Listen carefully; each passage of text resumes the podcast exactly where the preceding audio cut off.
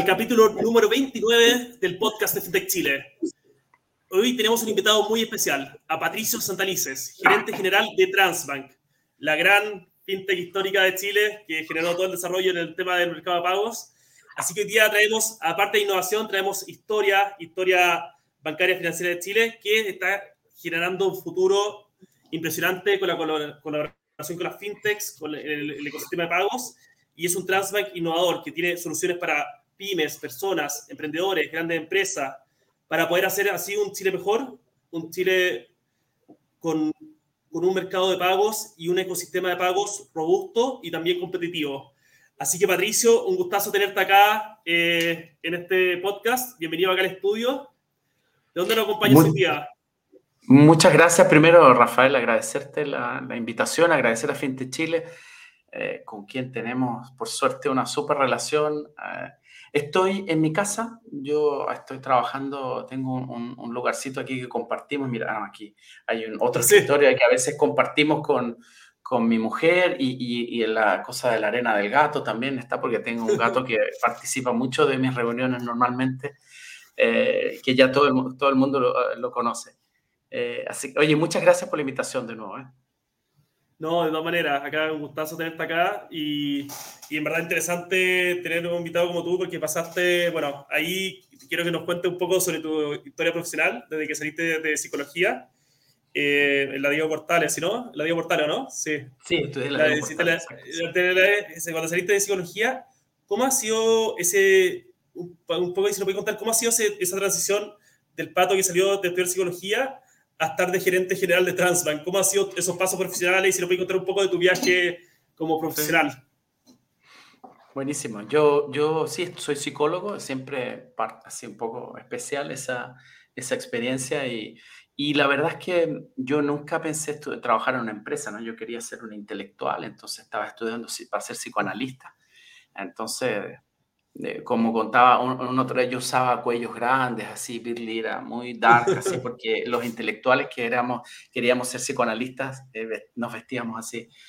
Y, la verdad que surgió una, una posibilidad de, de, hacer un trabajo que yo pensé al inicio que iba a ser temporal en, en, en, en un banco, en Banco Santander, donde casi trabajé, trabajé 23 años.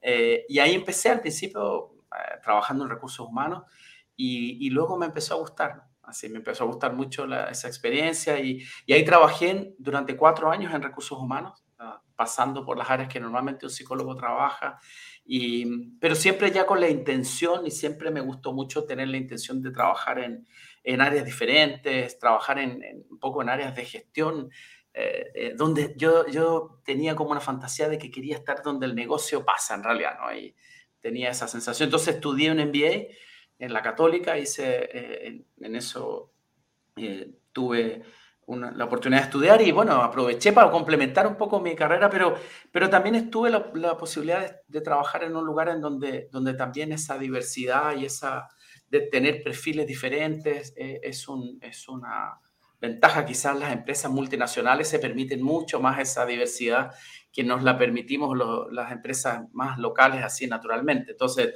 importaba poco si era psicólogo, si era ingeniero, si era... En fin.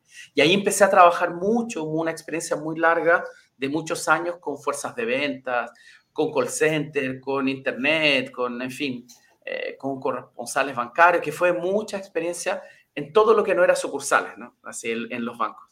Y eso fue, esa experiencia también fue la que me llevó en un minuto a ir en el 2006 a trabajar en España, que se creó una área como corporativa de, eh, de, de, canales. En el caso yo trabajaba a cargo de los call centers de América Latina. Entonces, bueno, pasaba mucho tiempo arriba de un avión y, y, me permitió la experiencia de estar en, en, conocer de México abajo, donde, donde en esa oportunidad tenía eh, Santander tenía operaciones en esos, en esos bancos y trabajaba mucho.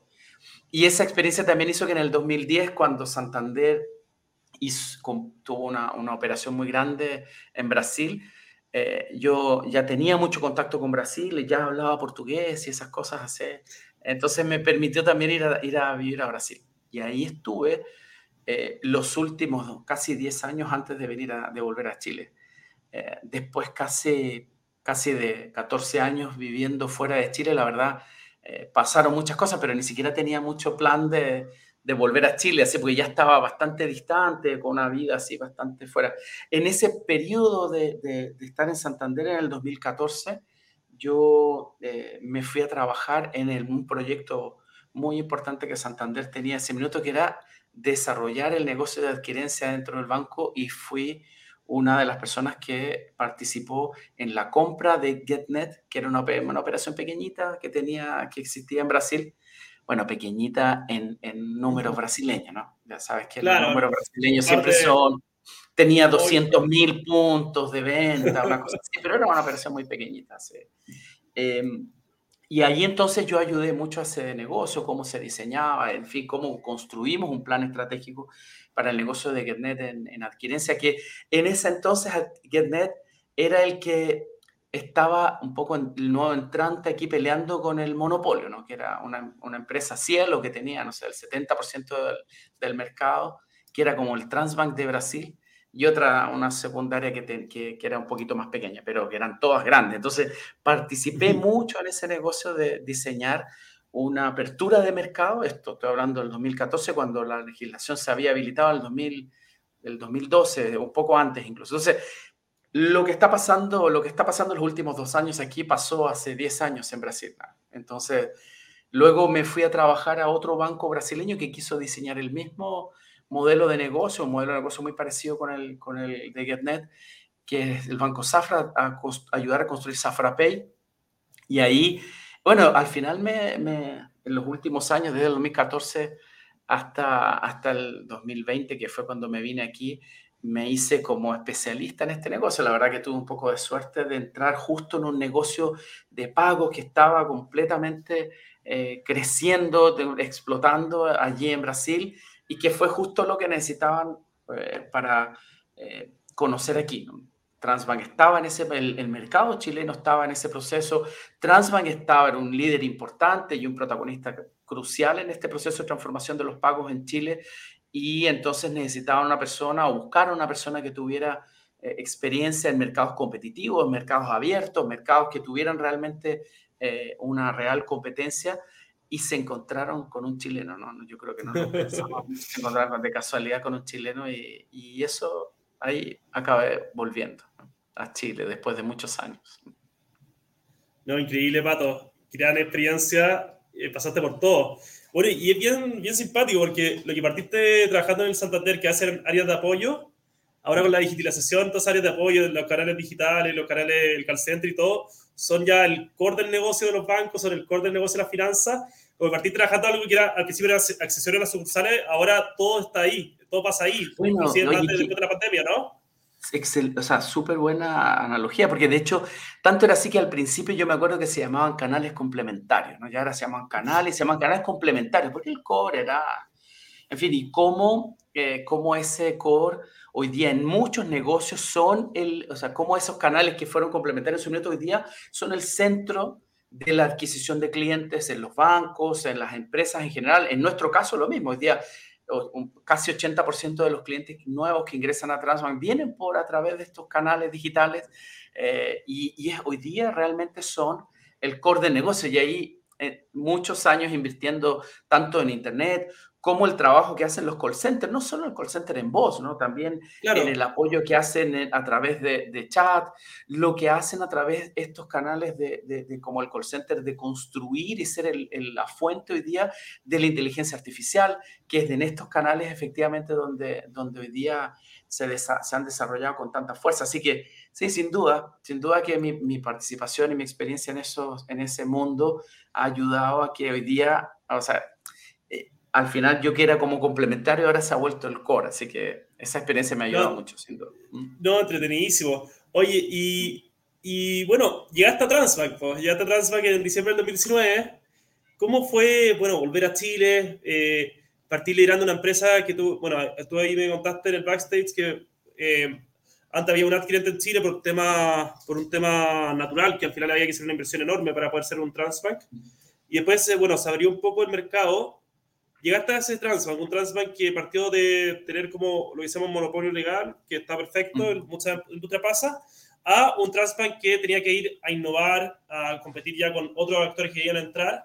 Y obviamente teniendo, eh, ¿y cómo ha sido eso? ¿Cómo ha sido no solo mantener, sino el liderazgo de mercado, sino mucho más allá, que es poder mirar hacia el futuro, poder mirar hacia un, un, un más grande, con mejores soluciones para más clientes, con mm. más, con, y ahí se lo puedes contar un poco cómo ha sido esa experiencia trabajando como gerente general de mm. Transbank.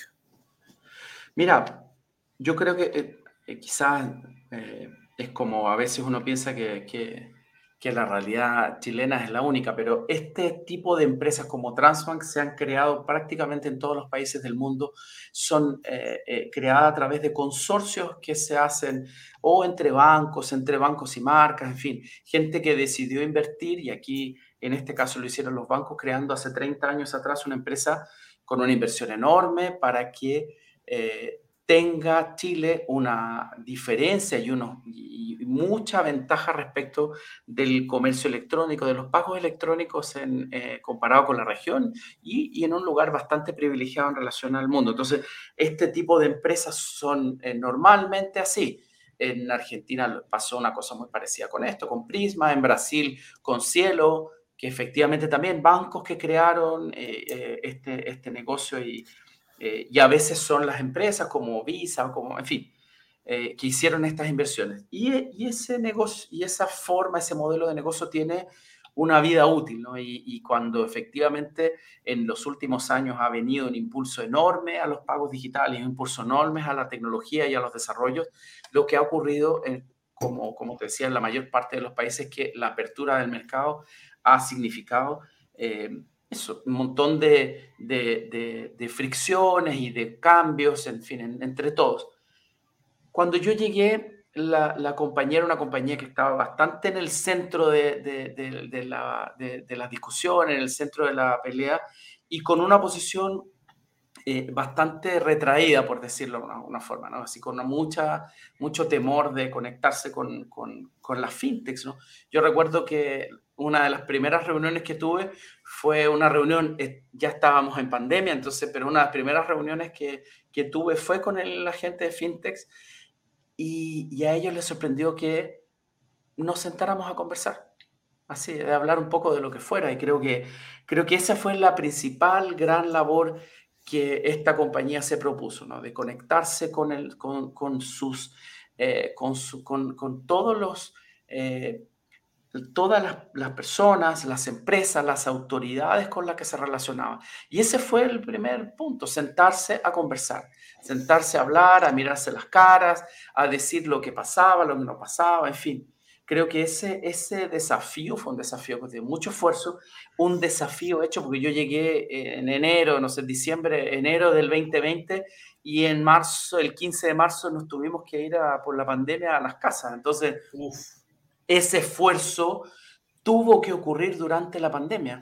Y entonces, bueno, conseguimos nosotros y todos a relacionarnos a través de una pantalla y poder empezar a tener, a generar confianzas entre todos. Yo creo que ese esfuerzo eh, fue muy importante, importante para nosotros por la responsabilidad que tenemos como país, porque sea como sea, todos los pagos de la industria pasaban por nosotros hasta ese momento y teníamos también una responsabilidad de mantener la operación funcionando ¿no? durante la pandemia, hacer que todo estuviera, porque no podíamos salir y teníamos que empezar a comprar online. Muchos de nosotros ya quizás teníamos un poco de cultura, pero mucha gente no tenía idea y tuvo que empezar a confiar en ese modelo de, de, de, trans, de transacciones. Entonces, la verdad que... Eh, como dos desafíos, ¿no? Mantener la compañía funcionando al principio y luego impulsar una enorme transformación, sobre todo interna al principio y en segundo lugar hacia afuera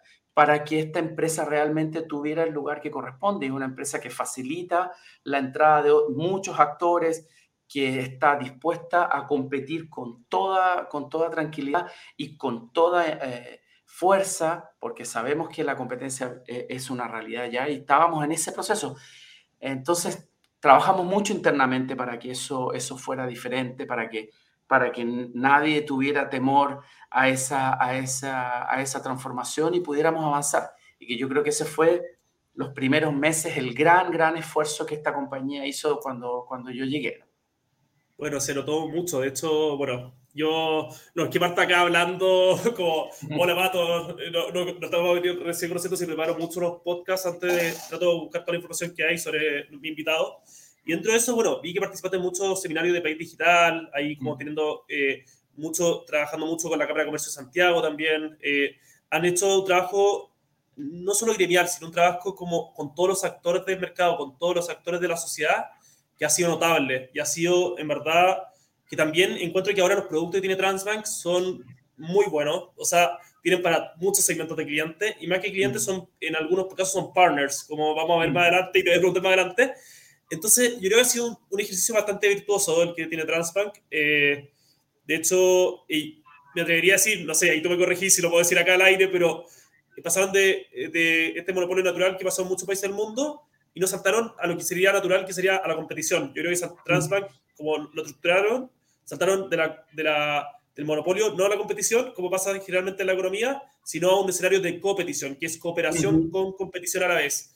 ¿Está correcto ahí, Pato, eso, no? Oye, perfecto, porque fíjate que incluso cuando nosotros seguimos avanzando en este proceso y ya pensando en el Transbank del futuro, ¿no? Cuando nos sentamos internamente a decir cuál iba a ser nuestro futuro, nuestro camino de desarrollo, Fíjate que nosotros tenemos cinco pilares, así cinco programas estratégicos y uno de esos tiene que ver con alianzas, como le llamamos nosotros el Transbank extendido. ¿Cómo hacemos que muchos, no solo nosotros, muchos puedan operar a través nuestro, puedan desarrollar su negocio a través nuestro? Y eso tiene dos, un trasfondo así.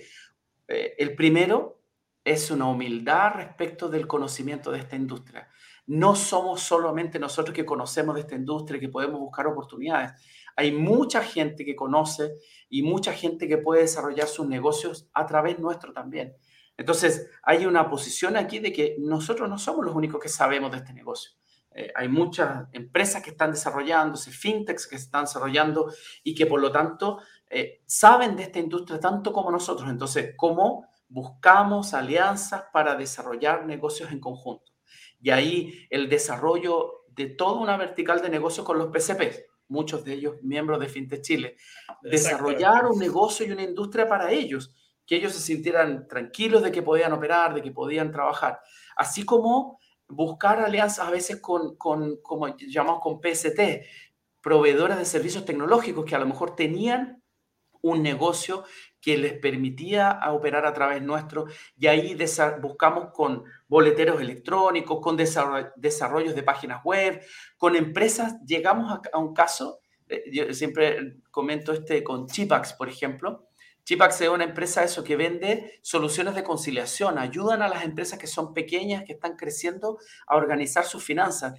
Y ellos se ofrecían como te ayudamos a entender a Transbank, te ayudamos a entender, a entender lo que Transbank te paga, en fin. Entonces, perfecto, ¿por qué no vamos a buscar y hacer un negocio conjunto con ellos para que ellos que buscaron un espacio de gestión de la información que nosotros generamos y que le entregan posibilidades a los comercios a desarrollarse? Entonces, yo creo que esta idea fue un eje fundamental del desarrollo de nuestra industria, esta, esta en vez de competir, cooperar. ¿no? Es, que es justo eso, y, lo hicimos internamente y fuimos a conectarnos con el entorno.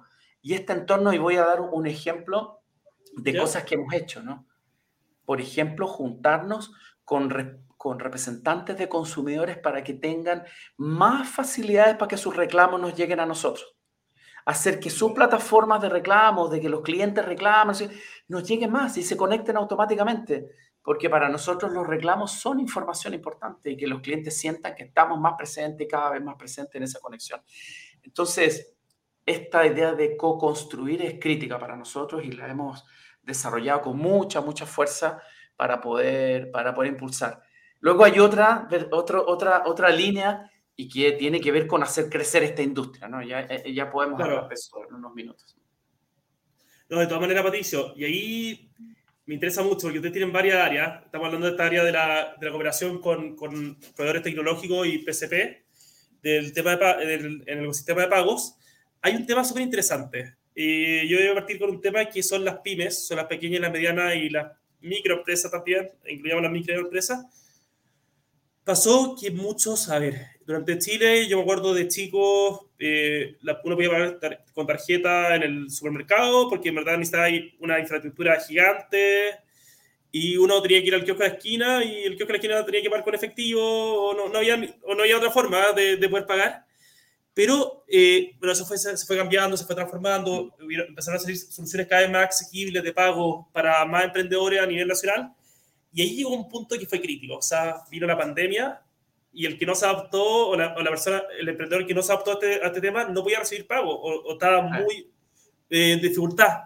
¿Cómo fue la pandemia en relación al apoyo de las pymes durante con Transbank? O sea, ¿cómo fue Transbank, cómo apoyó al final a las pymes a salir adelante y poder seguir vendiendo?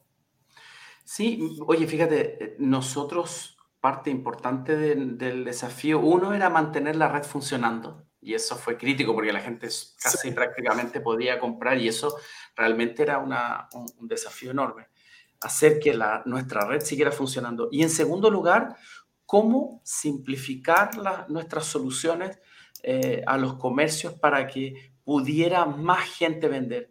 Eh, al principio hicimos una cosa muy, muy, muy potente que tenía que ver con el, con el webpack.cl, que es nuestro producto, por ejemplo, para poder vender sin tener una página web, que era una situación que les pasó a muchos clientes, poder mandar un, un link de pago. Simplemente con el hecho de poder tener hacerte cliente de Transbank, podías generar un link de pago que podías mandar a través de una red social o a través de WhatsApp, a través... ¿Cómo podíamos acelerar este momento por una necesidad al principio y, luego por una oportunidad de negocio enorme? Podíamos acelerar el que muchos comercios que, que miraban esto como una, como una opción, como un tema secundario, a veces mucho más eh, por ejemplo, en Instagram, no tan, no tan transaccional, sino que mostrando, cediendo, dándose a conocer, pero sin tener una página web que pudiera generar carritos de compra, venta. Entonces, nos fuimos con un esfuerzo muy, enorme, muy grande de cómo generar páginas web muy fácil, así, siguiente, siguiente, finalizar. Y si no tenías eso, bueno, manda un link de pago yo completo la información, te mando un link, pagas y ya me pago y con eso ya estoy listo. Entonces, hicimos en el mundo virtual al principio muy, mucha fuerza, mucha, mucha fuerza para poder impulsar y ahí los números de crecimiento de ventas durante la pandemia eh, en el mundo virtual, eso que llegó a ocupar, a, crecer eh, enormemente y que hoy día, y que llegó, bueno, al principio a representar casi el 70% de las ventas porque estábamos todos encerrados en nuestra casa, pero siempre navegó alrededor del 15-20% históricamente. Luego terminó la pandemia, tenemos nuevamente la posibilidad de salir a la calle y ya se, se estancó como en el 30. O sea, se tomó 10, 15 puntos porcentuales, que son muchísimas millones de transacciones. Entonces, ese fue el primer esfuerzo, ¿no? De cómo hacer que mucha gente pudiera vender sus productos sin poder salir de su, de su local. Y la gente pudiera comprar sus productos sin tener que salir de su casa, sin tener incluso dinero para ir a buscar, porque estaba difícil salir a buscar un cajero automático. Entonces, mucha, mucha, mucha gente se, se transforma. Ese fue el primer, yo diría, paso eh, que nos ocurrió. Eh, y el segundo, cuando se empezó a, a, a, desconfinar, ¿no? a poder salir, empezar, es que muchos de estos comercios se dieron cuenta de que tenían que recibir pagos, pagos electrónicos que ya su vida podía funcionar, eh, el comercio entiende que puede hacer, y ahí empezamos a ir a los pequeños comercios ya con soluciones más del mundo físico, que es una realidad, y empezamos a desarrollar soluciones también que fueran muy, muy simples, como dispositivos que, que se conectaran al teléfono, baratos, que puedas comprar a 9.990 eh, y puedas eh, hacer una, una venta que tenga que, que, que pueda seguir impulsando tu negocio en venta. Fíjate que eh, nosotros desarrollamos un, podcast a propósito de podcast, ¿no, Rafael? sí, lo, escucho, lo escucho. Eso, hay uno, uno, que salió en estos días que vas a mirar que sale una persona de La Vega, que es nuestro, para quienes nos escuchan de afuera, en nuestro mercado de frutas aquí en Santiago, el más importante, comentando cómo fue su experiencia con él, con los pagos digitales y cuánto su negocio y los negocios de las personas de este, de este mercado ahí en La Vega multiplicaron eh, por tres sus ventas, porque las personas ya tienen menos, están más acostumbradas a comprar electrónicamente, confían en el pago electrónico y los comercios también confían en que les pagan sus ventas. Fíjate cómo, cómo se encuentran dos, dos, dos confianzas ¿no? Hace, en este mundo y, permite que podamos eh, seguir impulsando los pagos digitales. No, pero ahí, y paréntesis, se me olvidó, bueno, se me olvidó hacer la invitación antes del, al principio del podcast, de invitar a escuchar el podcast de Transbank, un podcast basado en emprendedores que ya lleva bastante, bastante capítulo al aire. Eh, así para que si quieren eh, un poco también saber de la realidad de los emprendedores en Chile, hay un podcast buenísimo. ¿Cómo se llama el podcast? Eh, ¿El nombre completo? No, el podcast está en una, en una, plataforma, si tú lo pueden bajar a través de, de, de la aplicación, es emisor podcasting eh, o a través de la página web y pueden entrar a, la, a, la, a, la, a, la, página de, nuestro podcast, eh, La Senda del Emprendedor. La Senda del Emprendedor es una, un podcast en donde eh, entramos también y conversamos con muchos emprendedores eh, con, gente que trabaja con el mundo de los emprendedores. Lo puedes escuchar a través de emisor podcasting o de nuestro Spotify, nuestro canal en Spotify, La Senda del Emprendedor, y vas a encontrar un montón de datos allí eh, y experiencias de gente que ha, ha, intentado emprender y cómo la tecnología, no solo la tecnología de pago, sino que la tecnología en general ha sido un impulsor enorme, además de la garra, de la dedicación y muchas horas de esfuerzo, eh, les han ayudado a poder desarrollar su negocio. No, increíble y qué bueno que Transbank esté, más que cliente, esté tomando a los emprendedores chilenos como un, como un aliado, como un, como, un, como un partner al final. Oye, y ahí, Pato, donde te quiero preguntar, ya pasamos por los emprendedores, pasamos con la relación con los otros actores del mercado, con las fintechs, pasamos a las personas, pasamos a la persona, a nosotros, cuando quizás dejamos la oficina y tenemos que pagar algo, queremos, necesitamos comprar algo por internet. ¿Qué pasó con el consumidor final o la persona que compra, la persona que usa WebPay o la persona que ahora está usando OnePay. Eh, si nos puede contar cómo fue esa transformación digital disruptiva eh, en la pandemia, eh, con, foco, con foco a las personas finales. Sí.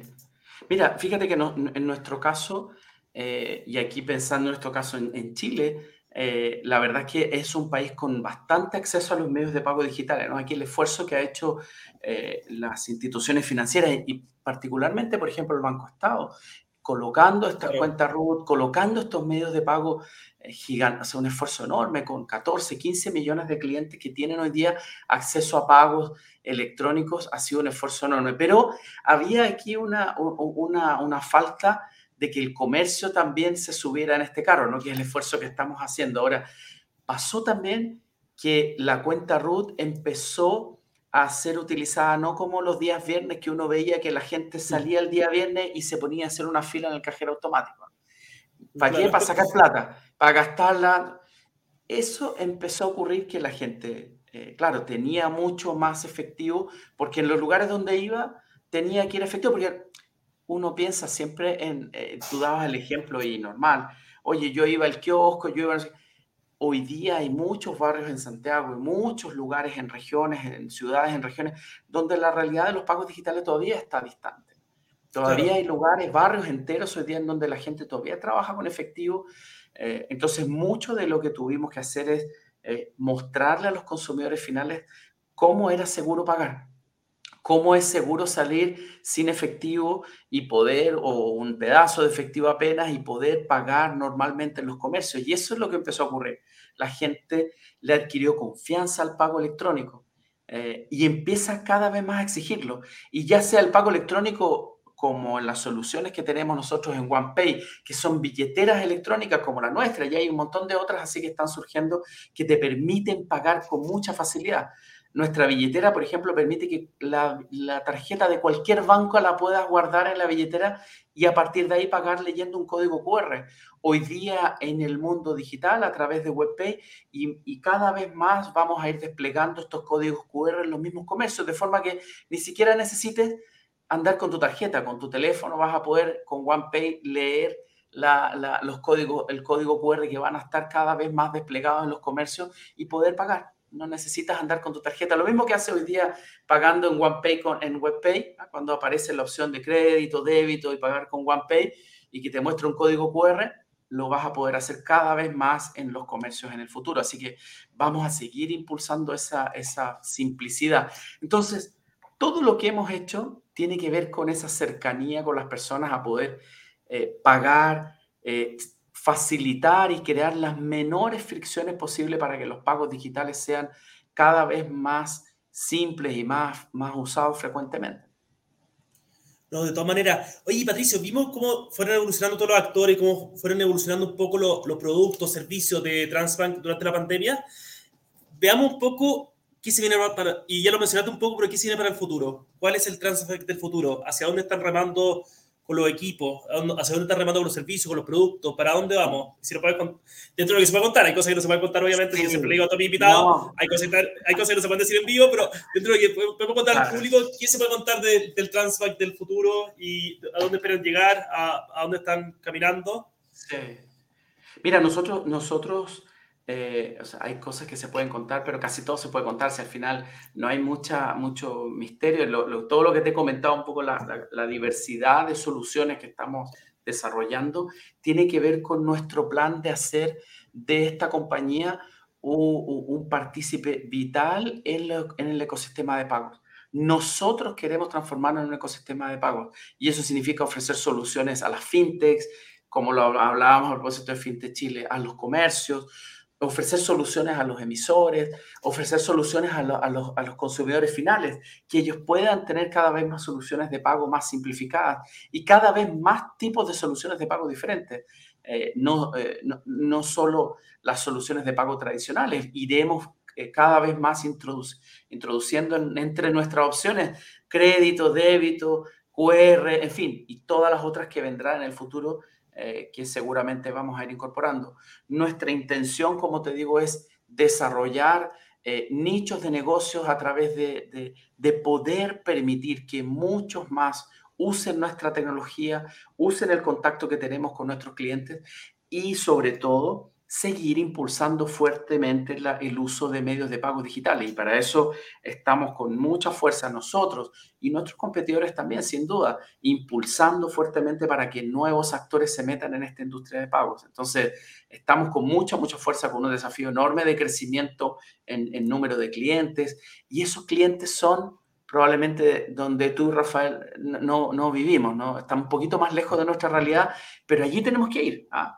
Al de la vega que vende, al del lugar donde, donde está el comercio más intenso y que ocupa hoy día mucho efectivo, que estamos allí, estamos allí en la calle acompañando en regiones donde también hay mucho, mucha oportunidad y las distancias del acceso a pagos digitales todavía están más lejos de lo que pasa en, en, Santiago. Así que también con mucha fuerza trabajando en, en diferentes lugares del país, no solo en Santiago. No, y ahí, Patricio, bueno, me encantó. De hecho, tuve una feria ahí con un stand de Transbank. Estuve hablando ahí con los, una feria que se hizo ahí en el Estadio La Corfo, que fue de emprendimiento, ah, fue el ETMD. Ah, muy bueno. Y, ahí conocí su maquinita, el MPOS. Que el MPOS, yo creo que ahí es la maquinita de batalla, no de batalla, de, de pionera para poder entrar a todas estas periferias que estamos hablando, todos estos comercios que están eh, lejos, que quizás no tengan conexión. Eh, mm. Eh, tiene quizá una señal de celular, pero no tan potente. ¿Cómo mm. ha sido la implementación del MPOS? Después vamos a pasar al Smart POS, que también lo encuentro muy interesante, pero pasemos al MPOS, que yo creo que viene a solventar un poco de esta, de, esta periferia del desarrollo que todavía no hemos sido capaces de llegar como industria de pago. Sí, e, e, efectivamente, estos tipos de soluciones, eh, hoy día nosotros hemos buscado opciones para que mucha más gente pueda acceder a esta industria y a poder facilitar, a multiplicar sus ventas. Y para eso hemos buscado de, de varios tipos de soluciones y una de ellas es el EMPOS, que permite con una inversión inicial muy pequeña para quien no quiera pagar un arriendo en un equipo, porque a veces tus ventas no te permiten saber cuánto vas a ganar o no tienes estabilidad en tus ventas suficiente para, o simplemente porque quieres tener tu máquina y no tener que pagar ningún arriendo. Puedes comprar una maquinita con una inversión inicial muy pequeña eh, y tienes todas las funcionalidades de una máquina normal. Incluso te permite poder mandar comprobante en el email de la persona que lo necesite con una transacción muy, muy fácil. Entonces puedes vender en cuotas, puedes vender tal cual como cualquier otra máquina, solo que es una máquina muy pequeñita, muy portable, portátil y que la hemos permitido a que muchas personas puedan trabajar con ella, incluso si no tienes iniciación de actividades, porque nosotros, eh, y esa es una, una cosa que hemos dicho con mucha fuerza, eh, no tener iniciación de actividad no es una limitación para tener una maquinita, porque es el paso inicial para, lo que para la inclusión financiera.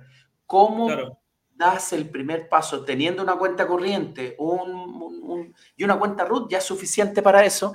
Con una maquinita puedes empezar a vender y, organizar tus ventas, vender en cuotas. ¿Cómo puedes ser capaz de ir eh, desarrollando tu negocio cada vez más? Así que nosotros hemos trabajado muy fuerte en soluciones muy simples y esa es una de ellas, muy, muy simple. No, oye, y partir también que al emprender, al emprender muchas veces por necesidad también, que eh, en Chile hay todo tipo, somos el país de los emprendedores, pero hay todo tipo, por necesidad y por oportunidad, que una persona que está bien, que puede aprender. hay gente que necesita aprender para poder vivir y todo. Mm. Esa persona quizás no tenga el presupuesto para poder hacer el inicio de actividades, pagar contadores, pagar, no sé, una consultora, no sé qué, pagar una abogada, pagar no sé, no sé cuánto, que al final son procesos muy largos.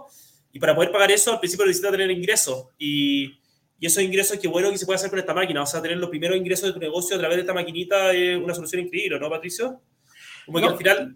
Y ya, eso, y ya te permite además empezar desde el inicio o desde el minuto en que lo tomas a organizar tus ventas, saber cuánto vendes, empiezas a crear un histórico de tu registro de, de, ventas que además te permite luego tener acceso a la formalización de verdad, a financiación del gobierno, eh, hacer todo lo que, te, lo que puedas eh, después a seguir haciendo crecer tu negocio. El hecho de poder vender en cuotas, por ejemplo, te permite que a lo mejor puedas empezar a vender tickets más grandes, tener la oportunidad de vender en tres cuotas, en seis cuotas, en fin, que te permita poder eh, hacer que tus clientes te compren más incluso, que es lo que la experiencia que nosotros hemos visto en, estos comercios. Empiezan a vender en tarjeta y naturalmente crecen un 30-35% sus ventas porque lo que ocurre es que empiezan a ver que las personas le compran más, que tienen acceso porque pueden dividirlo en cuotas. Entonces la persona dice, bueno, yo te voy a comprar este pantalón y esta blusa que estás vendiendo y la voy a dividir en cuotas. Y lo otro que ha pasado es muy fuerte que la gente ha podido entender mucho de este negocio y saber que hay una, una, eh, unas comisiones que son muy razonables. Cuando nosotros partíamos este, en este negocio, y, vuelvo a dar el ejemplo de la, del mercado en La Vega, donde, donde venden este, las frutas y eso, los, las personas pensaban que las, las, comisiones eran de 20, 30%. Y las comisiones realmente, eh, claro, eh, pero es que, bueno, normal, las comisiones están alrededor del, del 1,5% al 3%, dependiendo de si, si vendes con tarjetas de crédito. La en fin, es una comisión muy razonable. Si tu producto vale mil pesos, te llegan 985 pesos de vuelta. Entonces, eso también desmistificó un poco el, el, acceso y fue un desafío para nosotros de forma de poder eh, hacer ver de una forma muy simple a los comercios que vender con tarjeta es una opción, es una opción muy interesante. Y a veces mucho más barato, porque al final pasa que siempre hubo cepito. Yo, por yo bueno, trabajo con emprendedores, bueno, trabajé mucho tiempo en una fundación y siempre en una fundación de ayuda a emprendedores. Pasaba ese mito estaba dando vuelta entre los microempresarios chilenos, que era que al final te cobraban unas comisiones, como tú decías, feroces y todo. Y al final, el, el mismo viaje que uno tiene que pagarse o la misma administración de, del efectivo es más difícil, eh, tiene costos mayores, tiene viaje al banco, Mm. ese viaje ya te sale más caro que esa comisión. Y aparte está el tema de las ventas que te perdí. O sea, ahora, y cada vez te vaya a perder más. O sea, cada vez la gente va a usar, no sé si ya lo que llaman los gringos o el cashless society, ya donde no hay cash dando vuelta, pero quizás sí. Eh, pero quizás cada vez nos estamos acercando más a eso. Entonces, cada vez el emprendedor que no vende con máquina o que no vende con pago, eh, con pago, eh, con transferencias y pago online, se va quedando, quedando detrás, ¿no, Pato? No, seguro. o sea, Aquí, y, de nuevo, no solo dicho por nosotros, lo que escuchamos en los comercios es que la persona ve que no tiene ventas, ventas con electrónicas en el puesto de la feria y el de al lado tiene, es que él vende menos, porque la gente cada vez tiene menos opción, ya confía cada vez más en los pagos digitales y por lo tanto no anda con dinero. Entonces, entre los dos puestos que venden zapallos, bueno, entonces compro y aprovecho a comprarle papas también y aprovecho a comprar cebolla al mismo puesto con el que puedo pagar electrónicamente. Entonces, es una realidad también que los comercios están empezando a vivir y que, y que y que en subirse a este carro en el mundo físico con EMPOS y en el mundo digital, si es que ese es tu negocio, piensa en los emprendedores, muchos de ellos no tienen un local físico donde venden. y, efectivamente, inmediatamente que empiezan a vender sus productos, pueden hacerlo a, través de soluciones muy, muy simples como, como los links de, link de pago, de web.cl o ya cuando empiezas con una página web. Entonces, eh, es, que, es que el impulso de los pagos digitales es muy importante. Oye, Pato, y no te he preguntado nada, pero voy a saltar otro tema, nada que ver, pero ahí me voy a disculpar. Eh, ¿Cuántas personas trabajan actualmente en Transbank aproximadamente? Hoy día somos 700 personas. Son 700, personas. Sí. Y, estamos todos prácticamente trabajando desde casa, ¿no? Yo, estamos yendo, empezando a reencontrarnos eh, una vez por semana, en fin, intentando, porque es importante mantener ese, ese, esa conexión entre nosotros, pero pero hemos, estamos trabajando fundamentalmente desde nuestras casas. Y, y te quería preguntar, porque al final eh, dicen por ahí que al final la compañía, la empresa, las corporaciones, las pymes, dependiendo del tamaño de la empresa, al final las organizaciones son el reflejo de sus empleados y sus empleados son basados en una cultura organizacional. ¿Cuál es la cultura de Transbank? ¿Por qué la gente trabaja en Transbank? ¿Cuál es el motivo, el propósito que ustedes tienen detrás para que una compañía de 700 personas todos los días esté trabajando ahí para, para lograr y, y, y, abarcar estos grandes desafíos que hemos hablado?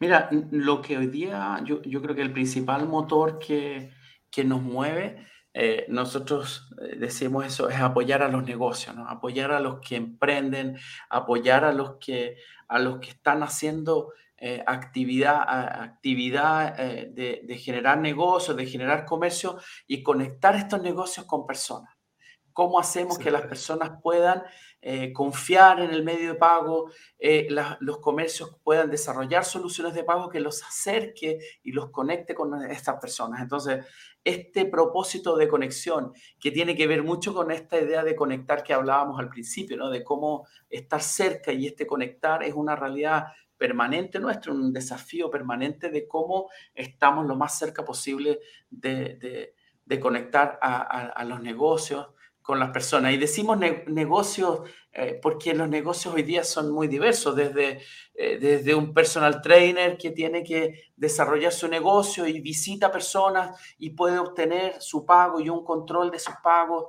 eh, mucho más eficiente, hasta grandes, grandes comercios donde también estamos desarrollando soluciones muy, muy importantes cada vez más para ayudarles a eficientar y agilizar sus procesos de pago. Piensa la dificultad que tienen hoy día también los grandes comercios respecto de, de poder simplificar su proceso de pago, de no tener filas, de que la solución de pago sea cada vez con menos fricción para poder ofrecer una mejor experiencia a las personas. Entonces, esa conexión que nosotros eh, buscamos entre personas y negocios es nuestro propósito principal. Excelente y se nota, o sea, uno que trabaja en la industria se nota que, eh, eso se refleja, eh, se está declarado y se refleja de, la industria para afuera y, y hacia todas las personas. Y ahí, Pato, bueno, siempre hay una, una parte al final de nuestros podcasts que son invitaciones. Pueden ser invitaciones para, para diferentes grupos, puede ser para futuras personas que quieran trabajar en Transbank, para, para otros actores del mercado. ¿Qué invitaciones nos tienes el día de hoy, Pato? Mira, dos invitaciones fundamentales. Primero, yo, yo eh, quería invitarlos de verdad a escuchar eh, la senda del emprendedor. Yo creo que hay unas ayudas. Nosotros vamos a tomar esta información para sacar cápsulas, para dar ideas y seguir apoyando a los negocios grandes y a los pequeños, al de la feria y al que quiere emprender eh, con, con tecnología de punta, al que ya tiene muchos años emprendiendo que quiere, conoce muy bien cómo buscar financiamiento para seguir creciendo tu negocio. Entonces, escuchar nuestro podcast está disponible, como decía en Spotify, La Senda del Emprendedor. Yo creo que es un aprendizaje brutal. El que está saliendo este, este, este viernes, hoy día salió, la verdad, eh, está increíble con, con, esta, con, con un, muy amigo de nosotros que, que trabaja en el mercado, que en la, en la, Vega Central. Así que es importante que lo escuchen. Yo creo que eh, sirve mucho eh, sirve mucho para los que tienen negocios grandes y pequeños conectarse con esa potencia de los emprendedores. Eso es lo primero, creo. Y, lo segundo, creo que eh, cualquier persona tanto personas que quieran acercarse a nuestro negocio como emprendedores o empresas que están desarrollando su negocio y que tienen ideas de desarrollar pagos, pueden conectar, pueden contactarse con nosotros. Yo creo que la invitación aquí que hice en su minuto, hicimos en su minuto a FinTech Chile, yo creo que ha sido muy potente esa cercanía con, con emprendedores, con fintechs que desarrollan pagos y que nos traen un montón de soluciones. A veces se conectan mucho con nuestro negocio y le damos el impulso. Otras veces damos dos o tres vueltas y a la tercera o cuarta vuelta surge una, una oportunidad. Yo creo que eh, Transbank está eh, dispuesto y está a disposición del crecimiento de esta industria, del crecimiento del país. Es nuestra obligación, nos parece. Y por lo tanto es muy importante que también quienes eh, consideren, les interese querer conectarse con nosotros para poder desarrollar sus negocios, eh, buscar soluciones de pago o simplemente querer conversar con nosotros o, incorporarse a nuestra industria, están súper invitados a, acercarse a nosotros y, y nosotros estamos para eso para conectar a las personas con los negocios. Así que felices de, poder recibirlo. Tremendas dos invitaciones ahí, Pato. Te agradezco mucho. Voy a agregar una tercera, puede ser un poco de autopublicidad. Eh, bueno, este, este mes de mayo tenemos el 17, el 18 y el 19 de mayo un evento totalmente gratuito para todas las personas que quieran aprender de FinTech, donde Pato va a estar en el panel de pago participando también, va a ser uno de nuestros grandes panelistas. Así que el que quiera aprender de fintech, el que se quiera meter en esta industria, el que quiera conocer más, el que quiera por lo menos tener una pincelada o el que quiera especializarse, este evento lo hicimos 100% gratuito para todos los chilenos y para toda la audiencia regional y para toda la audiencia global, para que puedan aprender. Cada panel eh, eh, muestra el estado del arte de alguna vertical de fintech, así que lo, quedan totalmente invitados a chilefintechforum.com para que puedan asistir y también puedan aprender y meterse cada vez más en esta apasionante industria. Así que con eso vamos cerrando, Pato. Te agradezco demasiado por haber estado acá. Muy interesante haber conocido tu historia de profesional y de vida. Muy interesante conocer cómo ha sido todo estos últimos años para Transbank. Así que te agradecemos desde la asociación haber estado con nosotros hoy día y haber estado compartiendo en el podcast de FinTech Chile. Muchas, muchas gracias, Pato. Muchas gracias a ustedes por la invitación, eh, por la conversación. La verdad, Rafael, eh, súper interesante. Eh, así que las veces que, que, nos inviten, nos encanta estar presentes y conectarnos con, con todos. Así que muchas gracias de nuevo por, por, por, el tiempo de todos los que se conectaron con nosotros en la conversación. No, muchas gracias a ti y a todo tu equipo. Muchas gracias. Que estés muy bien, Pato. Cuídate mucho. Chao, chao. Chao.